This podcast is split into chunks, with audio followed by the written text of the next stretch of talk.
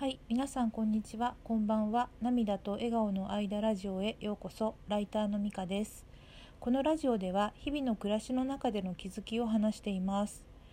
今日は2月6日土曜日に開催されたオンラインセミナー現代アーティスト杉田洋平さんの世界観とセルフプロデュース力に私も参加したのですがそこで杉ちゃんが語られていたことで印象に残ったことをお話ししたいと思います。今日1回では話しきれないので何回かに分けて連続かあるいは連続ではないかもしれないですが少しずつお話ししたいと思います。このセミナーは松戸スタートアップオフィスさんが主催のセミナーでした。なんとねありがたいことに無料ということだったんですね。え当初ね定員が100名だったんですが応募する人が多かったようで、えーと、定員をね増やしてくださって最終的には160名の応募があったようです。えーと、とスギちゃんすごい人気ですね。で、えーと、まずは、えー、と松戸スタートアップオフィスさんの説明があって、えー、とスギちゃんのご紹介があってスギちゃんがまず事前に出された質問の中からいくつか答えてくださったんですね5問くらいだったと思います。で今日はそのうちの1問について話したいと思います。とセミナーの流れをちょっとざっと話すとそのえっと質問に答えてくれた後にあのスギちゃんがセミナーでこれだけは話そうと思ってきたっていう話をお一つお話ししてくれてその後、えっと今度はその日に Zoom のチャットに上がってきた質問を一問一答みたいな感じでたくさんね答えてくれたそんな感じのセミナーでした。でえっとラジオでね全部話すことはできないかもしれないっていうかなんか全部話しちゃっていいのかなっていうのもあってちょっとどうまとめるか分かんないんですけどちょっと自分の感想も交えながらゆるくね語りたいなと思っていますと。まず最初の質問はね、えっと、セルフプロデュースをするにあたりどのようなことに気をつけているか知りたいですという質問でした。で、えっと、回答のまとめというかね結論なんですけどえっと、スギちゃんはセルフプロデュースについて全く気にしていなくて考えたことがないということだったんですね。で,、えっと、でも考えていたわけではないけれど現状として、えー、自分はアート界でダメだよって言われていることをやってきたけれど結果的に今たくさん企業案件が来たり声がすごくかかっている状態だと。でこのセミナーにも、えー、っとその百何十人も来てくれる状態になっていると。だからある意味一見ダメって言われていることもアプローチ次第ではチャンスになるかもしれないとも言えると言っていましたでもまあ最後にだけどわからない僕も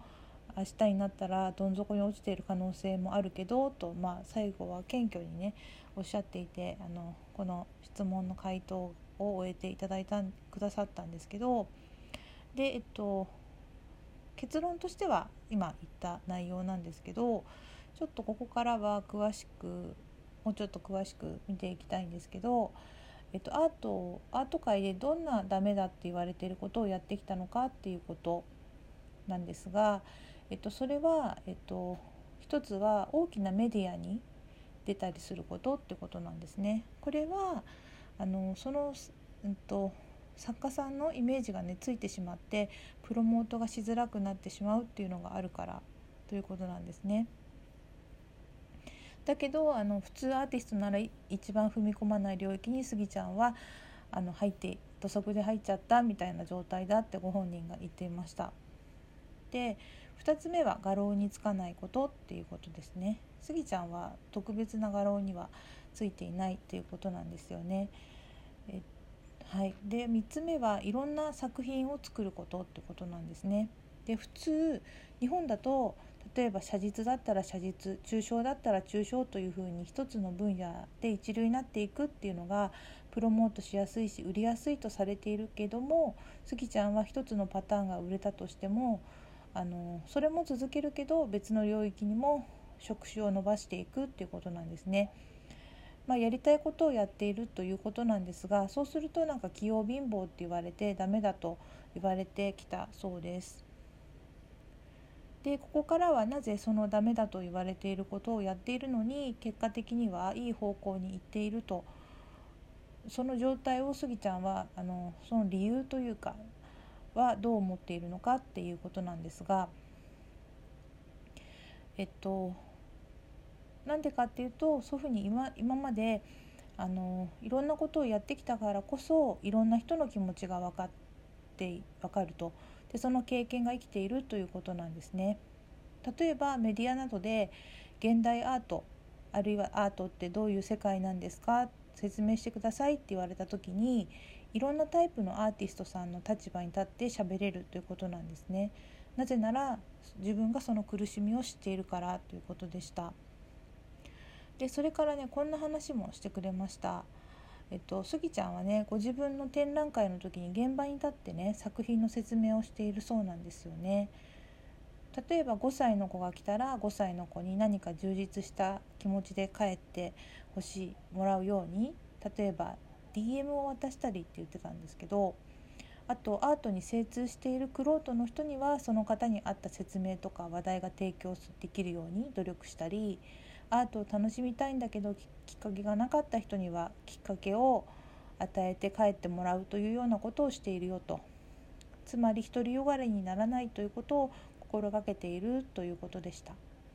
でもそうやっていることをアート界の一部の人にアーティストがコンパニオンみたいなことをして自分を売っているらしいよとか作品は大したことがないのに自分を売っていると誤解されやすいということなんですね。でも本当は人も作品も両方ともいいに越したことはないはずなのに両方ともあの進めたらいいじゃんっていう人はほとんどいないということなんですね。でもスギちゃんは理想は作品もいいし本人もいいっていうことが一番いいと思ってるし今も楽しめるし未来も楽しめるっていうのがいいと思っているということでした。はいでえっとスギちゃんもねそういうような話をしてくださいました。でこれ後でねまとめていて気づいたんですがこの質問なんか私があの申し込みの時にあの松戸スタートアップオフィスさんのサイトに書き込んだものだったなって後で気づいたんですよね。あの何の気なしにね書いた質問だったんですけどこんなにね丁寧に回答してもらってすごく嬉しかったですスギちゃんどうもありがとうございましたえっとここからは私の感想なんですけれどもえっと、スギちゃんはセルフプロデュースについて全く気にしてなくて考えたことがないと言っていましたけれどもあのセルフプロデュースというテーマについてはもしかしたら本当に考えてなかったのかもしれないんですけれどもすごくたくさんのことを考えてあの行動されているんだなというふうに感じました。でそれは、えっと、どういうことかなっていうとご自分の中に浮かんだ疑問とか感じた違和感をすごく大切にされている方なんだなっていうことが感じられたんですね。だからどうしてそうなんだろうって思ったら世間の常識とかは関係なくて自分がいいと思った方向に進んでいるっていうことなのかなと思ってでそうやって進めるっていうことが本当に心が強いなというか素敵だなと感じました。まあ、だからといって人と違うことをすればいいっていうことではなくてしっかりと自分の頭で考えたり自分の感覚を大切にするっていうかあのその違和感を大切にするっていうことが大事なのかなと思いました。そしてあといろいろ経験することによって人の気持ちが分かるということもすごく心に響きました。一つのことをずっと続けることも素敵だし大切だけれどもいろんなことをやってみる興味を持ってみるということで結果的に他人というか自分以外の人とも心が近づけるしもしかしたら人生も彩られるのかなと思ったりもしました。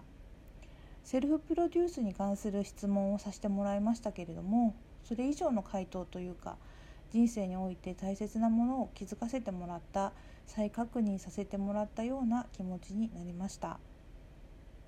そんなことを思いました。はい。